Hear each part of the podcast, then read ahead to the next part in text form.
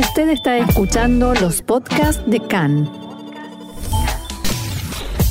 CAN, Radio Nacional de Israel. Y seguimos hablando de todo lo que sucede aquí en Israel. Vamos a tratar de profundizar, de comprender más y mejor los acontecimientos de este fin de semana, pero que todavía continúan eh, y que sin duda seguirán. Y para eso ya estamos en comunicación con Mati Zweig, quien es analista político y ex diplomático israelí. Mati, shalom y bienvenido una vez más acá en español. Shalom, eh, Roxana, a ti y a toda la audiencia. Gracias, gracias por estar con nosotros y como decía, la idea es que nos ayudes a analizar todo esto desde una perspectiva un poco más amplia, porque entre las no elecciones palestinas, eh, la celebración de Ramadán que se mezcla y se junta con celebraciones de festividades judías, la inestabilidad política israelí, eh, ¿cómo te parece o cuál te parece que es el, el factor definitorio, por decirlo de alguna manera, que eh, provocó todo este estallido? Bueno, creo que en tu pregunta está también escondida la respuesta. Es una mezcla de todos los temas que has nombrado, o sea, también el hecho de que se hayan pospuesto o se hayan anulado las elecciones eh, palestinas, también el hecho de que estamos en Ramadán, con todo lo que eso significa desde el punto de vista religioso, en la cual la gente, la mayoría de los árabes, incluso la mayoría de los árabes que no son religiosos y que simplemente hacen sus vidas comunes todos los días, también están permanentemente pensando en lo que son las oraciones de cada día, en lo que es su religión y en lo que se mueve en toda nuestra zona, ¿verdad? Que siempre eh, todo está mezclado. Y también por supuesto, la falta de unión política, digamos, y la falta de que haya un gobierno en Israel, hace de que todo esto sea un cóctel en el cual eh, ciertos eh, extremistas, tanto del lado islámico como del lado judío también, eh, se unan en realidad, son verdad extremismos que, que, se tocan en sus puntas y que ambos están interesados en inflamar la situación y en no dejar que se pase esa época de una manera tranquila. ¿Cómo te parece que puede afectar, si es que puede, eh, todo esto que está sucediendo a las relaciones de Israel con sus nuevos aliados, con los países con los que acaba de, firmar acuerdos de reconocimiento y con países con los que tiene acuerdos de paz, como por ejemplo Jordania, que en este momento acaba de difundir otra advertencia eh, a Israel eh, contra lo que denomina la continuidad de las transgresiones violentas en Jerusalén. Bueno, hay que diferenciar entre los distintos países y entre las distintas reacciones, porque siempre desde que se firmaron las, eh, los acuerdos de paz con Egipto y luego con Jordania, y ahora recientemente eh, con los Emiratos, con Dubái, con Bahrein, eh, y tal vez con Marruecos, digamos, y o Sudán,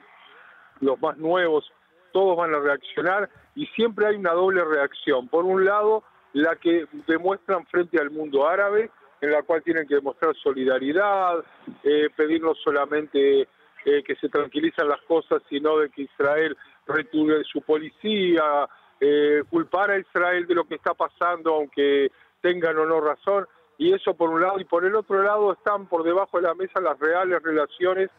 que son fuertes, pero que siempre hay que ver hasta dónde se puede estirar el hilo, ya que en el pasado también eh, Jordania y también Egipto eh, decidieron un poco enfriar más incluso las relaciones que de por sí no son muy calientes, este, de retirando un embajador o, bajando el nivel de, cooperación. Eh, también hablamos de eso, creo, en su momento cuando se firmaron las relaciones diplomáticas con los Emiratos Árabes Unidos o con Bahrein, de que cada cosa que sucediera en Israel, ya sea por el Ramadán, ya sea por eh, eh, las eh, escaramuzas que puedan haber en la frontera con Gaza, ya sea por un misil que cae aquí, una reacción de Israel, siempre va a haber una, un, momento de tensión en el cual no se sabe lo que puede pasar. Por otro lado, creo que los propios países entienden que hay cosas que son por culpa de Israel y hay cosas que no son por culpa de Israel. En el caso de, de las eh, malas relaciones que hubo y que van a seguir habiendo cada vez más entre el Fatah y el Hamas,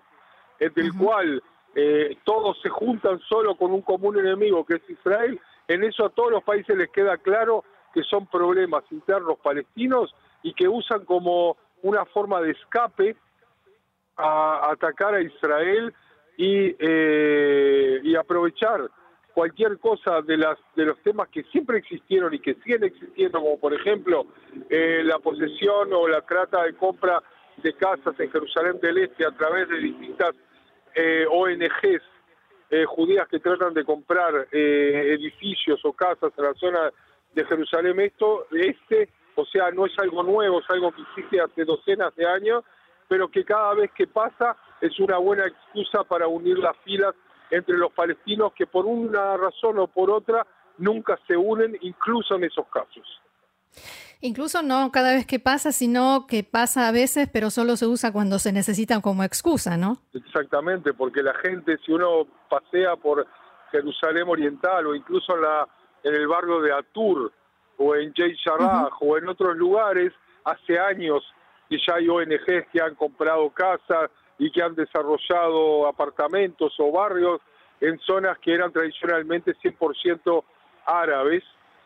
Eh, en la mayoría de los casos, no quiero entrar en cada caso específico, pero en la mayoría de los casos fueron compradas legalmente por familias o que decidieron vender o que el Estado les devolvió eh, edificios o casas que eran parte de, de los judíos que vivían en esa zona hace 70, 80, 100 o 150 años. O sea que es eh, toda toda moneda tiene sus dos caras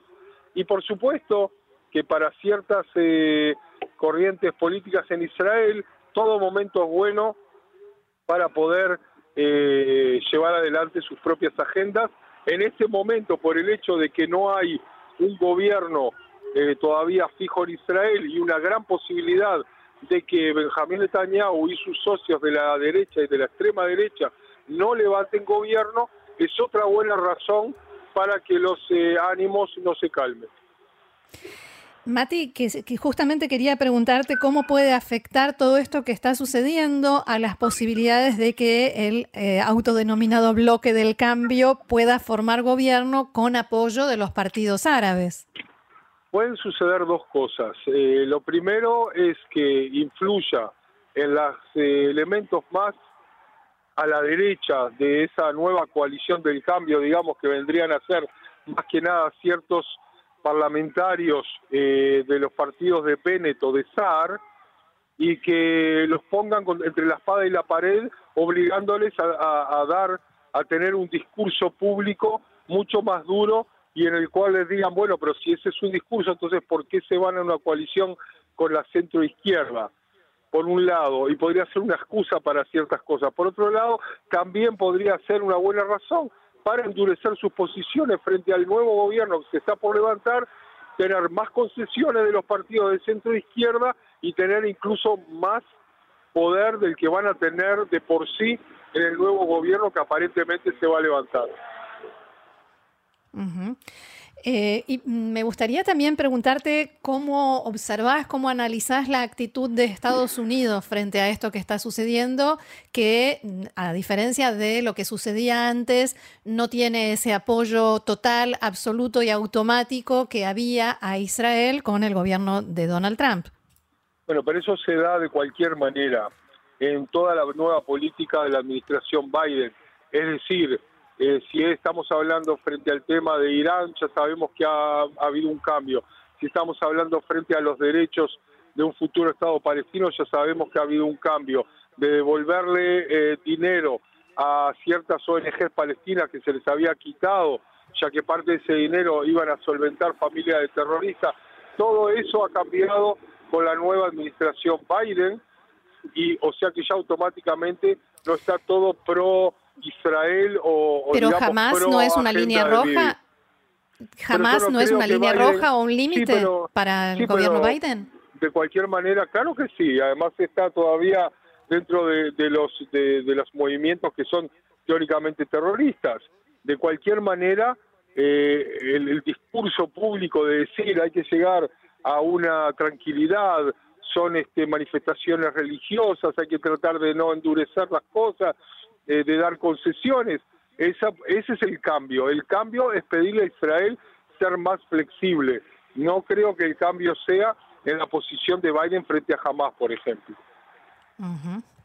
Muy bien, Mati, ¿alguna otra, eh, ¿algún otro aspecto, algún otro comentario que te gustaría agregar que quizás no te haya preguntado?